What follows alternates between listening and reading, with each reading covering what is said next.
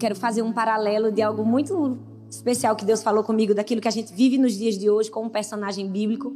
Eu sei que é um pouco difícil acreditar, mas existe um mundo fora das redes sociais, não é? Eu não sei se você sabe, mas só hoje, por dia, mais de 250 milhões de fotos foram postadas no Instagram. Mais de 400 milhões de fotos foram postadas no Facebook. Nós estamos na geração mais narcisista e obcecada por si mesmo de todos os tempos. Tudo que nós amamos fala sobre nós, né? A maior hashtag de todos os tempos é hashtag selfie. Porque nós estamos tão amantes de nós mesmos e sem querer não estamos percebendo. Mas eu quero que você entenda que eu não sou contra nada disso, muito pelo contrário, eu gosto das redes sociais. Quem me conhece sabe, eu me divirto, eu falo, eu uso as redes sociais para falar de Jesus. Eu só quero trazer uma reflexão sobre uma fotografia. Todo mundo tira uma fotografia, né? As crianças sabem tirar foto hoje. E a foto é uma coisa muito comum nos nossos dias.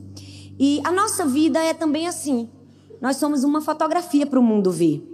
Só que existe o tempo que a fotografia é revelada, o tempo que a fotografia pode ser mostrada para as pessoas. Antes disso, existe um processo de Deus na nossa vida. E é sobre isso que eu quero compartilhar com você. Na minha época, eu sou da época que se revelava foto, gente. Que essa geração agora não revela mais foto, mas eu sou da época que revelava foto. E eu não sei se você lembra, a gente tinha uma câmera fotográfica que botava um filme, não é isso? A gente batia as fotos, quando terminava, a gente tirava o filme, colocava no envelope e levava para revelar. E aí o que, é que a gente fazia? A gente colocava para revelar e ficava orando para que em seis dias suas fotos chegassem na sua mão. Porque se tivesse muita gente, demorava pelo menos uns dez dias. Demorava ou não demorava, gente? Então, quando eu era assim, pré-adolescente, o must da época era câmera Polaroid. Por quê? Porque você batia a foto, em três minutos ela estava na sua mão. Era algo assim sensacional, totalmente avant-garde. Mas hoje, se eu der uma Polaroid para as minhas filhas e elas tiverem que esperar três minutos para ver a foto que elas tiraram, elas vão ficar entediadas. Porque com três minutos elas já postaram até uma foto, né? Se elas soubessem postar, claro. Por quê? Porque a foto passava por um processo para ser revelada. Né? Eu não sei se você tem essa imagem, mas a gente vê isso muito nos filmes. Né? Quando a gente botava uma foto para revelar, ela ia para um quarto escuro e em um quarto escuro ela passava por nove procedimentos químicos para então ser revelada. Mas a gente não podia deixar nenhuma luz entrar no quarto escuro antes do tempo, porque se isso acontecesse, o filme, né, era forjado no negativo e queimava, perdendo então a foto. Sabe, nós estamos vivendo numa geração que até vai para o quarto escuro, mas está abrindo a porta na hora errada. Está querendo que a foto seja revelada na hora errada. Não está respeitando os processos de Deus na sua vida e, portanto, não está vivendo o destino final. Sabe, eu creio que nós precisamos permitir que Deus nos desenvolva para garantir que a luz que está dentro de nós seja maior do que o holofote ligado em nós. Porque se o holofote ligado em nós for maior que a luz dentro de nós, essa será a nossa destruição. Nós não vamos suportar.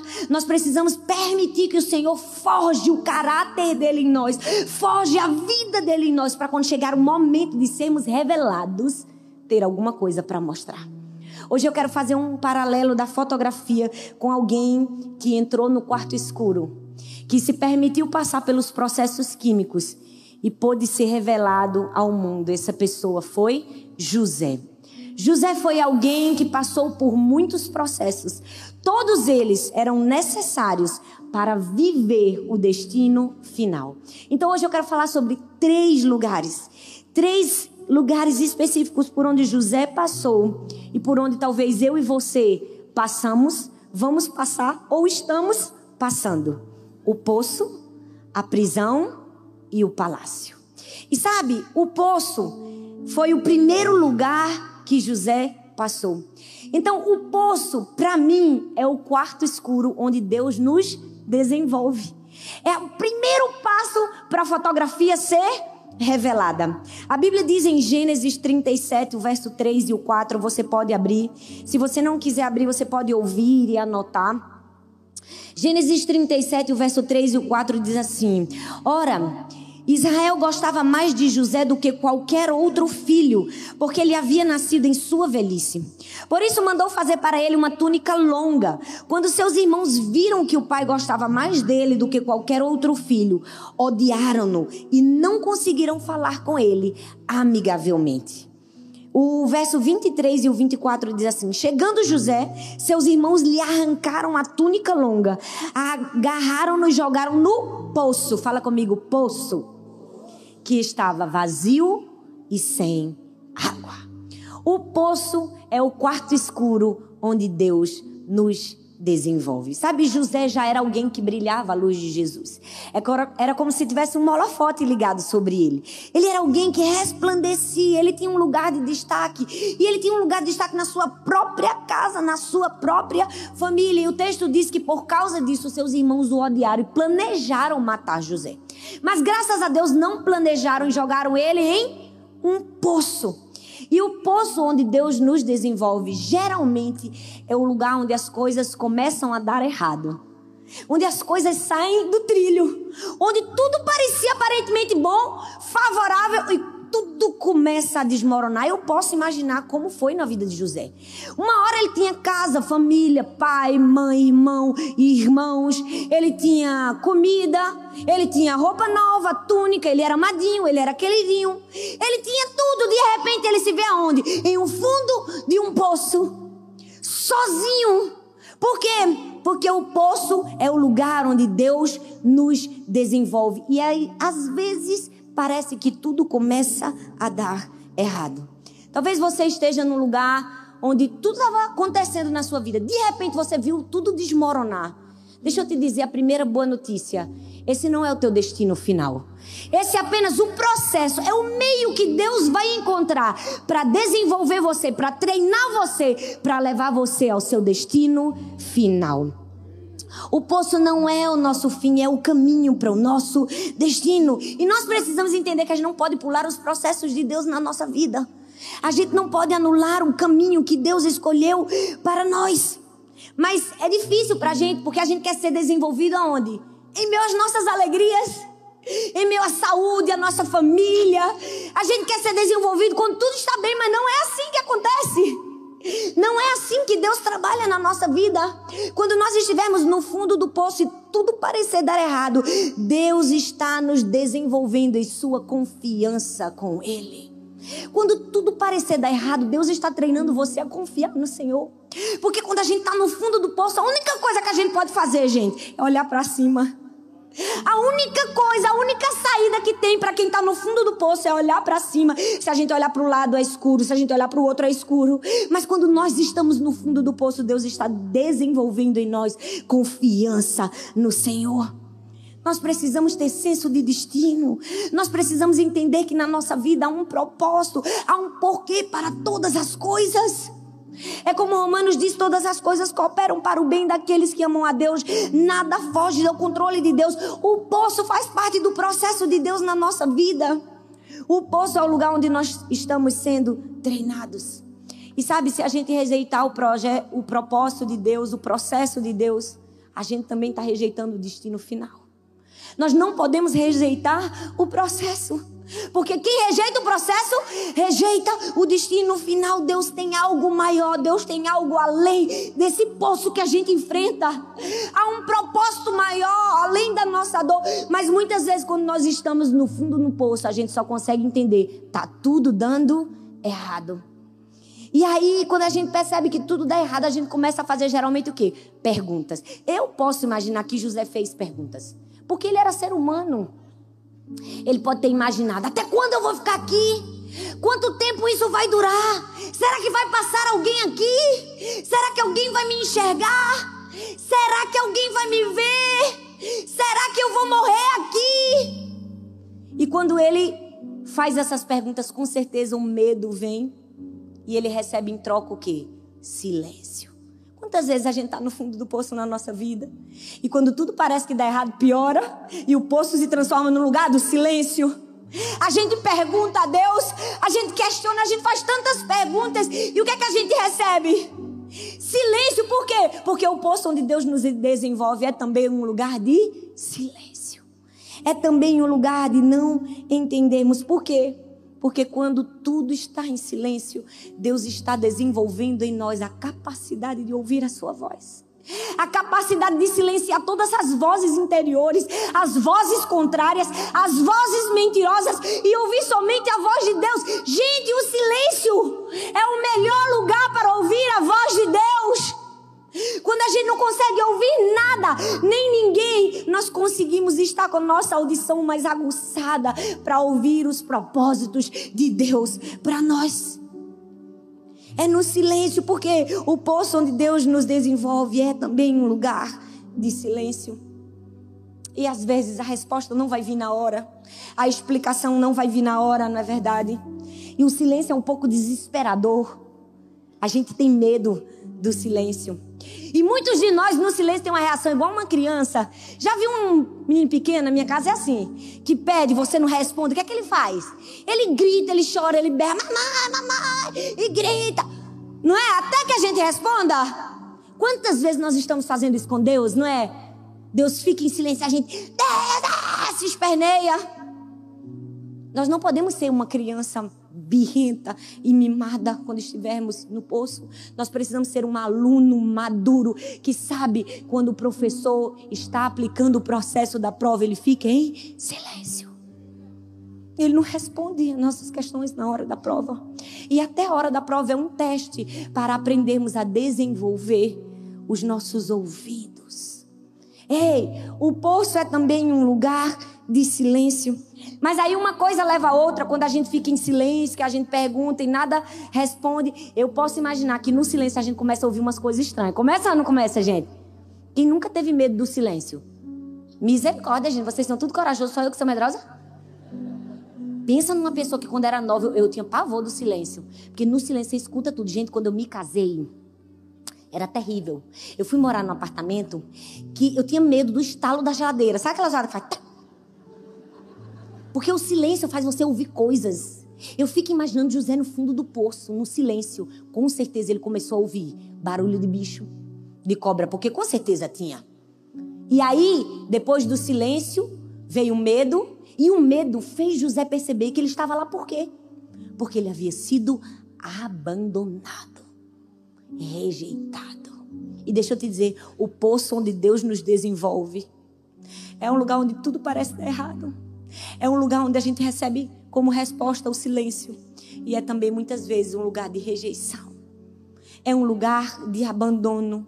É um lugar onde nós nos sentimos rejeitados. Sabe, José tinha sido rejeitado pela sua própria família. Por pessoas que deveriam amá-lo, mas quando nós estamos no fundo do poço e temos sentimentos de abandono, de rejeição, na verdade nós estamos sendo desenvolvidos em que? No nosso relacionamento com Deus.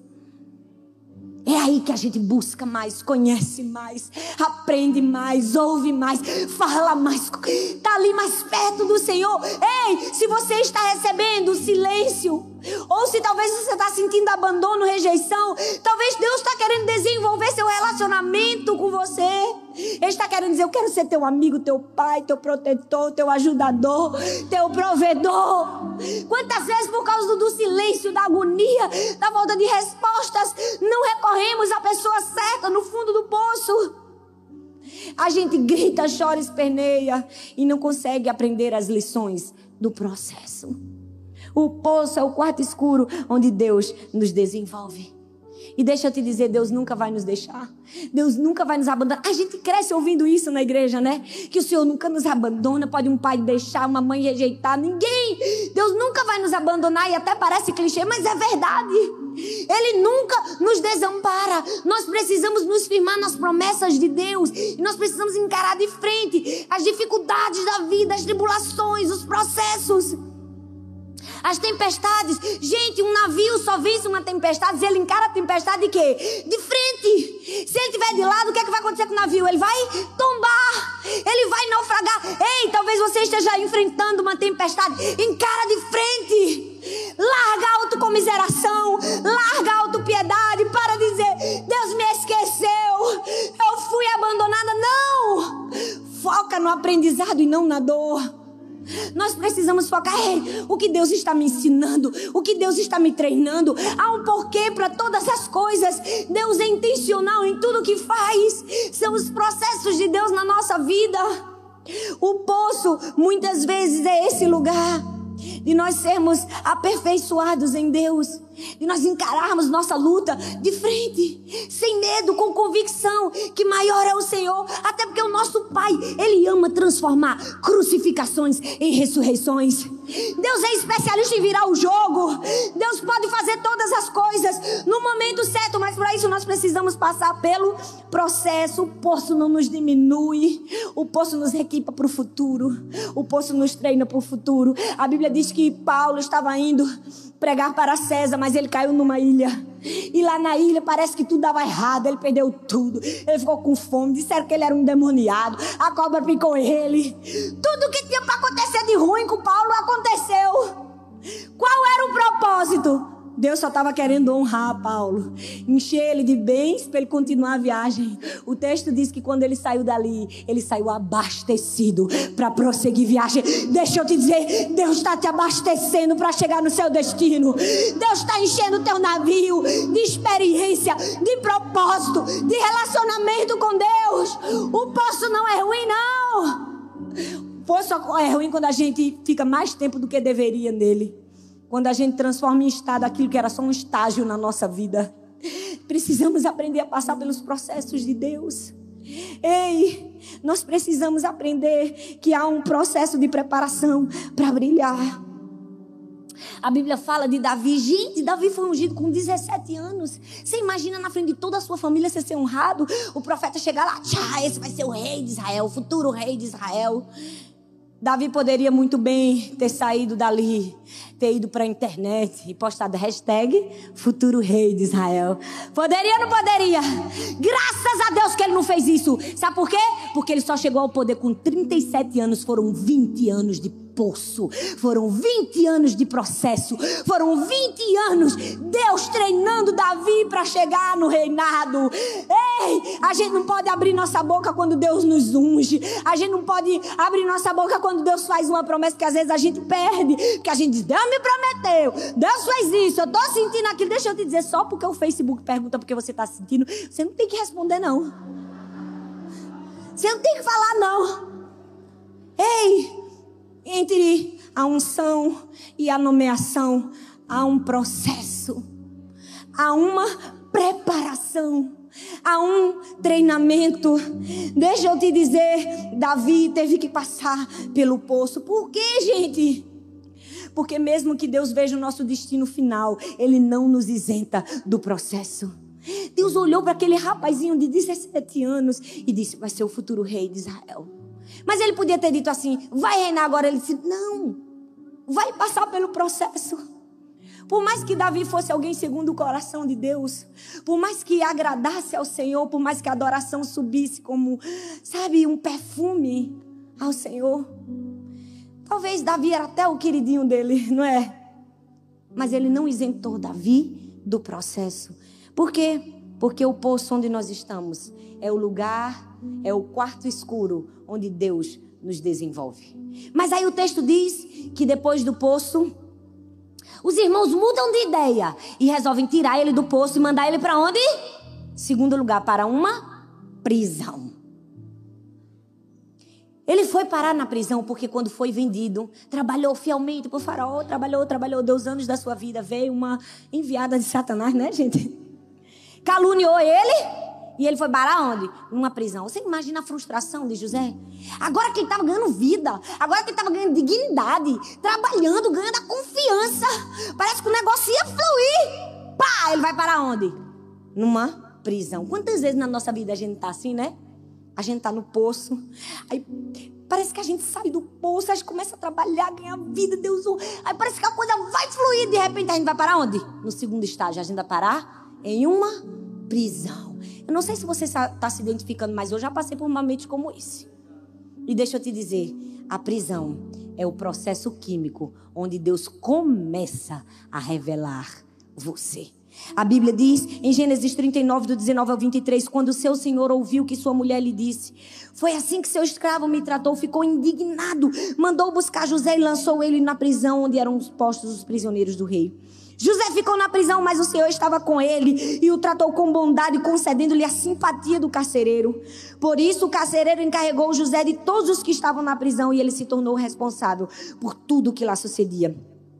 O carcereiro não se preocupava com nada do que estava a cargo de José. Por quê? Porque o Senhor estava com José, ele concedia bom êxito em tudo que realizava. Ei, a prisão foi o lugar, foi, foi o processo químico onde Deus começou a revelar José. Você está percebendo? Primeiro ele vai para o quarto escuro. Depois a foto vai o quê? Vai pingando aqueles processos químicos até começar a aparecer. Estava começando a aparecer. Deus estava começando a ser bom com José. Pelo menos ele estava liderando alguém. Era tudo condenado, mas estava liderando. Não estava, gente? Até que estava melhorando. Mas deixa eu te dizer, na prisão, onde Deus começa a nos revelar, é às vezes um lugar de injustiça. Eu posso imaginar José. Depois que trabalhou, trabalhou, deu a vida por aquele homem. Veio aquela mulher mentirosa. E ele acreditou, ele deve ter dito assim: não é possível, gente. Não é normal. Eu fui o escolhido para todas as tristezas da humanidade. E agora eu tô aqui nessa masmorra. Talvez tenha passado isso na cabeça de José de novo. Não, não é justo. E talvez a gente às vezes vê como José pensando: não é justo. Eu não fiz nada para merecer isso. Deixa eu te dizer, se você está aqui com pensamentos como José, dizendo, não é justo, Senhor. Porque isso está acontecendo na minha casa, na minha família. Deixa eu te dizer uma coisa. Se você precisa de alguém para validar que não é justo, eu posso ser essa pessoa para você hoje. Não é justo, não foi justo. Não, não foi justo. Você não merecia, tá errado. Tá tudo errado. Agora, vamos se levantar, vamos sair, que a gente não quer ser banhado por processo químico pro resto da vida, não, gente. A gente precisa se levantar. A gente precisa tomar uma posição, mas a gente fica na choradeira. Ah, Deus, ah, meu Deus. Não é? Eu sempre digo que quando a gente fica chorando, a gente senta numa cadeira de balanço, gente. A gente vai para trás, vai para frente, vai para trás, vai para frente e não sai do lugar. Não é? Não tem isso, esse choro gospel que a gente chora, chora, diz que não é justo, mas não sai, não sai nada. Não redunda em nada na nossa vida. Ei, a prisão onde Deus começa a nos revelar é às vezes um lugar de injustiça. Deixa Deus ajustar as contas com o que não é justo. Foca no teu aprendizado, porque Deus está querendo começar a te revelar. Amém, gente? Fala um amém para me ajudar, que eu sou nordestina. Amém, obrigada. É assim, gente. Quando Deus começa a nos revelar, às vezes vai ter injustiça. Eu posso imaginar Paulo. Quando Paulo chegou naquela prisão fria e úmida de Roma, ele pode ter dito: É isso que eu mereço, Senhor. Depois de 30 anos te servindo, levando o evangelho, fundando igrejas. É isso que eu mereço? Morrer numa prisão fria e úmida de Roma? Ele poderia ter chorado e contendido contra Deus, mas não foi isso que ele fez. Paulo disse: é para passar por isso, vamos passar de maneira digna. Traga o meu casaco, traga os meus livros que eu vou começar a escrever. E por causa disso, sabe o que foi que aconteceu? Se Paulo estivesse solto, com certeza ele estaria pregando o evangelho. Mas porque ele estava preso, ele começou a escrever. E eu e você temos a maior parte do Novo Testamento por causa da prisão de Paulo. Ei, mais vale uma prisão na hora certa do que um púlpito na hora errada. Quantas vezes a gente quer adiantar os processos de Deus na nossa vida? Se Paulo não estivesse naquele momento, naquela prisão, eu e você não seríamos beneficiados com o Novo Testamento. Há um propósito em todas as coisas. Às vezes, no processo, na prisão, vai ser um lugar de injustiça. Mas nós precisamos entender que quando estamos sendo injustiçados, Deus está desenvolvendo em nós o quê? Resiliência, capacidade de suportar, de permanecer firme no propósito. Porque na prisão onde nós estamos sendo desenvolvidos, onde nós estamos sendo revelados, é também um lugar de esquecimento muitas vezes. A Bíblia diz que lá na prisão, José, tá bom, beleza, vamos tentar tudo de novo. Vou ajudar todo mundo, igual eu estava fazendo antes. Não é? Porque José era o bonzinho. Aí ele começou, ajudou, e aí ele ajudou o companheiro de cela. E disse assim, quando tu sair daqui, tu se lembra de mim. E o que foi que o companheiro fez? A primeira coisa que saiu, esqueceu. Esqueceu de José. Eu posso imaginar José, tá bom, Deus já deu, agora ah, parou a brincadeira, né? Eu vou desistir. Não é possível já se esqueceram de mim de novo. Porque a prisão onde Deus começa a nos revelar, às vezes é um lugar de esquecimento. E por causa do esquecimento das pessoas, a gente acha que Deus também nos esqueceu, não é? Você, já percebeu que a gente faz uma transferência do que as pessoas fazem com a gente com o que Deus para Deus, a gente acha que porque as pessoas nos esquecem, Deus também vai nos esquecer. Porque as pessoas nos abandonam, Deus também vai nos esquecer. Ei, quando você der com a cara no chão, não deixe que suas frustrações finquem raízes. Se levanta, levanta. Você não foi feito para ficar fincando raiz em frustração, em tristeza, em decepção, em dizer: me esqueceram, Deus. Tá vendo? Eu fiz tudo por todo mundo. Tá vendo? Agora eu não faço mais nada por ninguém. Não, gente. Isso é coisa de criança birrenta e mimada. Deus te chamou para ti dar crescimento no processo. Para dizer, todo mundo se esqueceu de mim, vamos embora, levanta a cabeça. Deus está desenvolvendo em mim o quê? Capacidade de perdoar, de não se azedar, de não ficar amargo, de se levantar. A Bíblia também fala de Paulo. Paulo também foi parar em uma prisão, gente. E a Bíblia diz que teve um momento no julgamento dele que ele disse assim: No dia que eu fui ser julgado em, em Nero, todos me abandonaram. Ninguém veio ao meu encontro. Todo mundo me esqueceu. Aí você diz: Tá vendo, pastor? Até o apóstolo Paulo, olha aí. Até Paulo se sentiu magoado, feridinho, esquecido, dodózinho, mimimi, né? Não, meu filho. Leia o resto do texto. Ele disse: No meu primeiro julgamento ninguém compareceu, todos me abandonaram, que isso não lhe seja cobrado. Será que eu e você podemos responder isso? Quando as pessoas nos esquecem, a gente pode dizer: Senhor, não cobra isso deles, não, Jesus. Quando todo mundo me esquecer e me abandonar, não cobra. Senhor, nem leve em consideração as coisas erradas que eles fizeram contra mim. É nesse nível que Deus quer que a gente chegue. É assim que a gente passa no processo. É assim que a gente recebe honra e graça de Deus. Quando a gente sabe aprender com os processos. A prisão onde Deus começa a nos revelar é sim um lugar, às vezes, de esquecimento e também de que mais? De desânimo.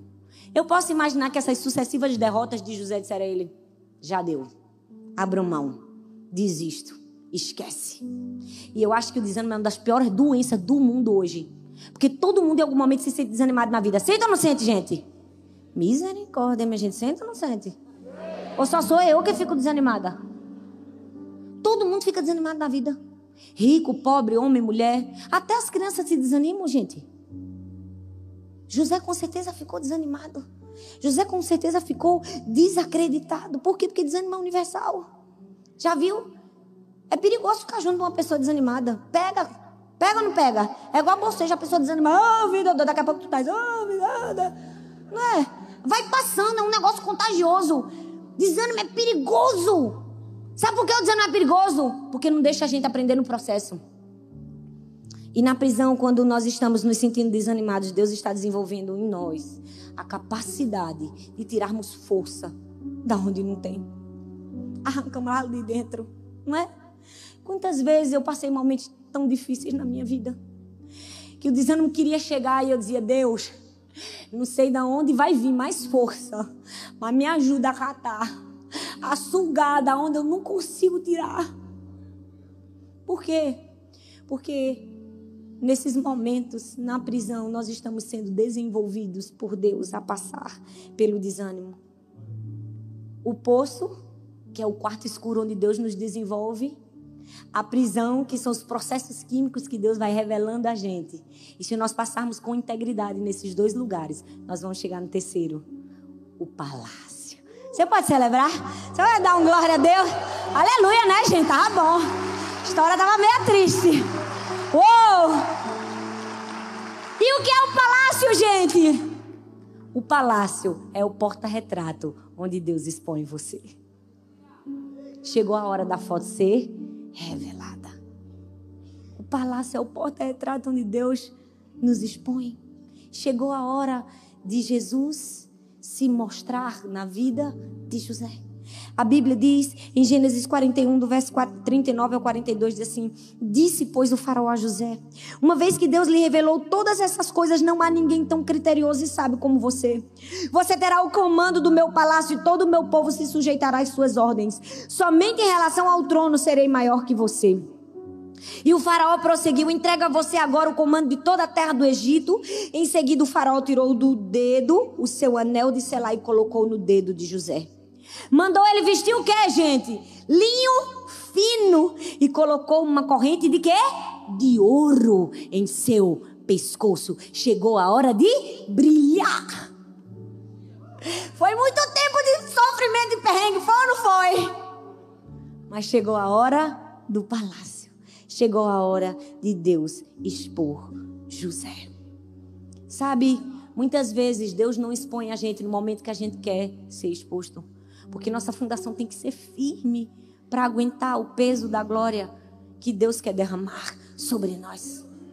A gente precisa aprender nos processos. A gente precisa passar pelo poço, pelo quarto escuro. A gente precisa passar pela prisão, pelos processos químicos, para chegar a hora de entrar no palácio. Porque tem gente, gente, que não brilha. Já percebeu? Que tem gente que não brilha porque não tem o que mostrar. E Deus é tão bom e misericordioso com a gente que Ele deixa a gente passar pelos processos para quando chegar a hora de ter o que mostrar, a gente ter o que falar. Não é? Porque senão a gente vai mostrar o quê? Ei, Deus é tão misericordioso com a gente que deixa a gente passar pelos processos para quando chegar a hora de colocar o porta, a foto no porta-retrato. Ter o que mostrar. José poderia ser revelado porque seus frutos mostravam quem ele era. Havia frutos dignos. Ele havia passado com integridade durante o processo. Sabe por quê, gente? O coração do processo tem que ser o coração do palácio. Ninguém chega ao palácio se não tiver o coração do processo. É preciso integridade para chegar ao palácio. É preciso ter inteireza de coração. Não abandonar a fé não abandonar o Senhor, independente das circunstâncias, das dificuldades do poço, da prisão. Nós precisamos ter um senso de propósito e dizer: tem um plano arquitetado por trás de tudo isso. Deus está me querendo levar a um lugar de honra. Deus está querendo colocar um anel no meu dedo, um corrente de ouro no meu pescoço e uma roupa de linho fino para eu vestir. Vai chegar o momento de ser honrado vai chegar o momento do palácio, porque nossa vida durante o processo autoriza nossa vida no palácio. Se não temos uma vida íntegra no processo, nossa vida não vai ser autorizada a entrar no palácio. Nossa vida no processo autoriza a nossa vida no palácio. Deus quer nos levar ao palácio. Eu creio nisso. Deus tem lugar de honra. Deus quer nos fazer brilhar a sua luz. Deus quer expor nossa foto. Deus quer fazer com a gente o que ele fez com Jó. Tá vendo aqui, ó? Olha bem. Presta atenção. Aqui é meu filhinho queridinho de papai. Deus quer fazer isso com a minha foto com a sua. Você não acredita, não? Acredita, não, gente? Porque eu acredito. Eu acredito muito que tem uma foto minha no céu. E no inferno eu sempre digo, tem um LED. Porque assim, a gente não pode viver pelos aplausos aqui da terra. A gente tem que viver com um senso de propósito. No céu tem que ter uma foto minha brilhando e os anjos têm que dizer: ela acordou hoje, aleluia, glória a Deus. Vai ter mudança, vai ter transformação de vida. E no inferno também. No inferno, tem alguns crentes que têm uma foto. Tem uns que têm um outdoor. Tem outros que têm um telão de LED de procurado os demônios têm que acordar endemoniados de raiva da gente. Eles têm que dizer: olha bem para a foto dessa camarada aí. Ela é procurada.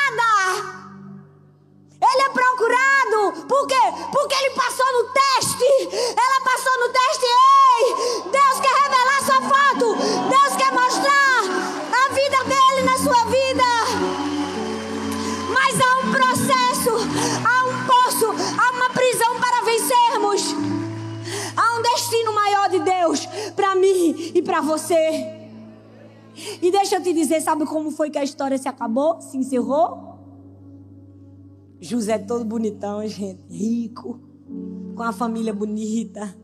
Porque com certeza ele casou com uma mulher bonita. Não é? Já viu aqueles camaradas com muito, muita posição, muito governo casar com uma mulher feia? Não casa, gente. Não casa. Tenho certeza que a mulher de José era linda. Casou com uma mulher bonita, teve filhos, mandava em todo mundo, tinha poder, tinha fama, tinha dinheiro. No melhor momento da vida dele aparece quem? Quem jogou ele na prisão e no poço.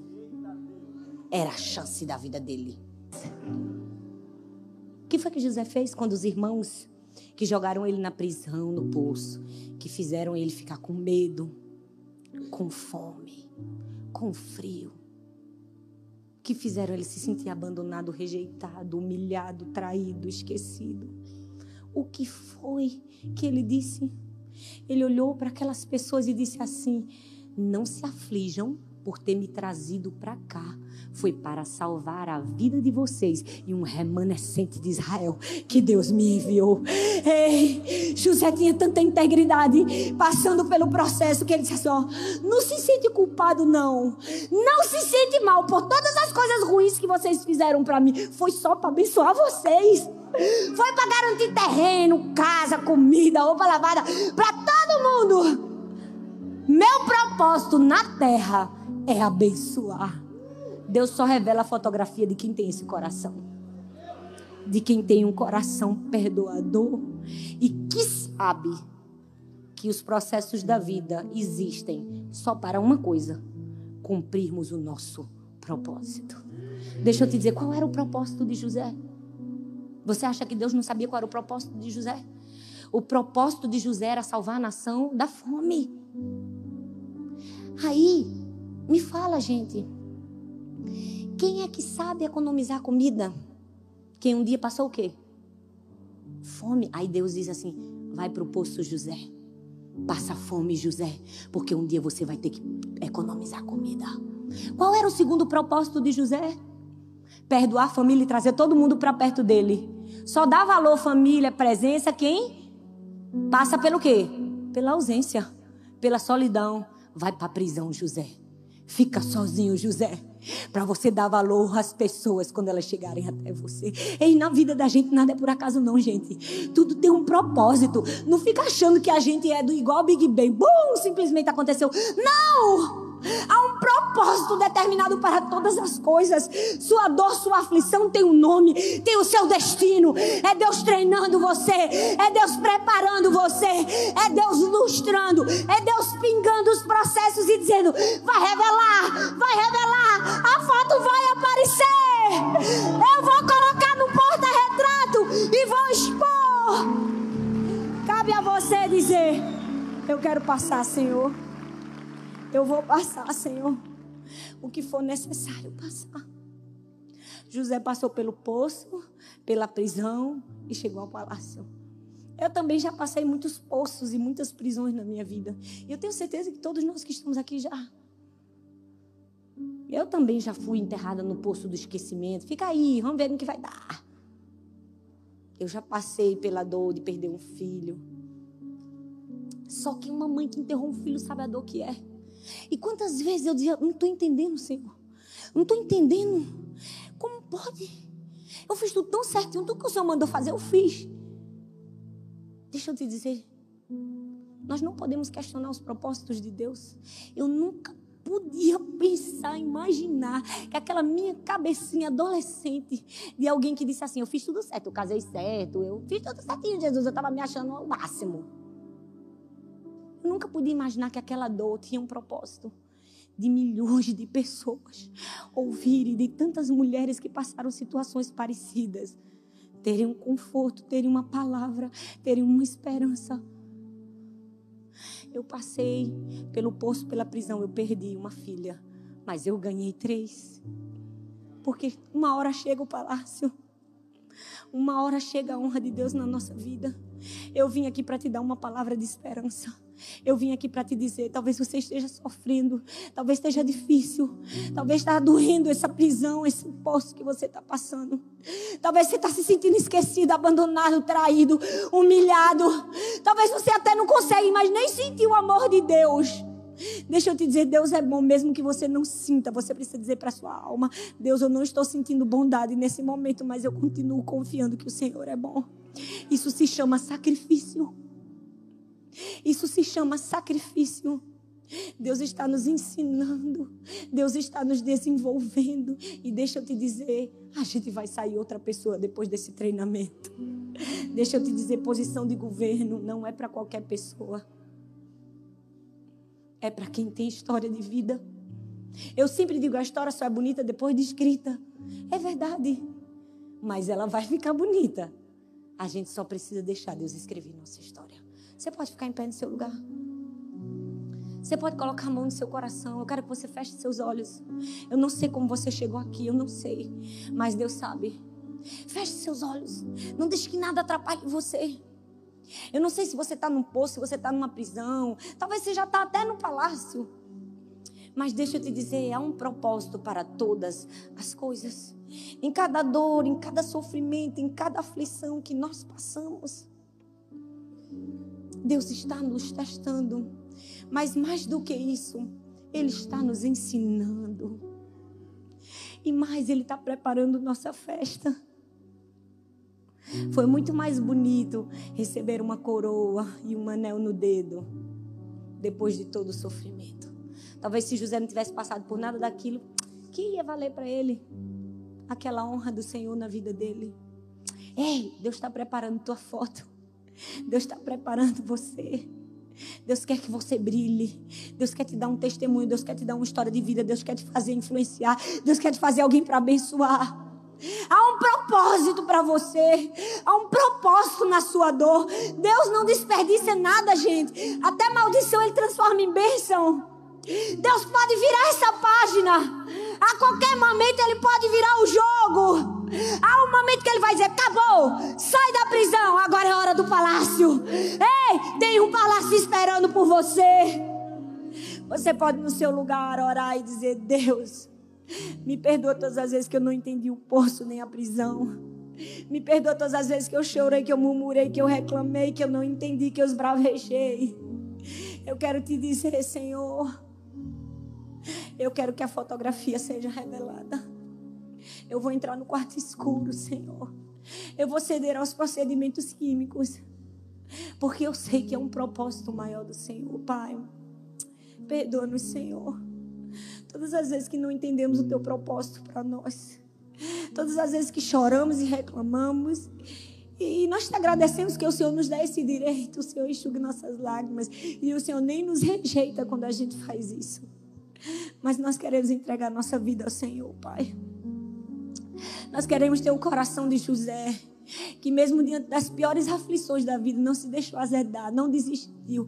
Foi até o fim, foi até o fim não se entregou. Nós não vamos nos entregar, Senhor. Nós vamos crer. Nós temos esperança. Nós cremos contra a esperança. Nós queremos continuar acreditando e nós vamos acreditar que vai chegar o momento do palácio. E nós queremos chegar lá com integridade, Senhor. Dá-nos um coração livre, perdoador de José. O coração, Senhor, que entende os propósitos como Paulo e que nós possamos chegar ao destino final e dizermos, como disse o apóstolo: Eu combati o bom combate, completei a carreira e guardei a fé. No nome de Jesus.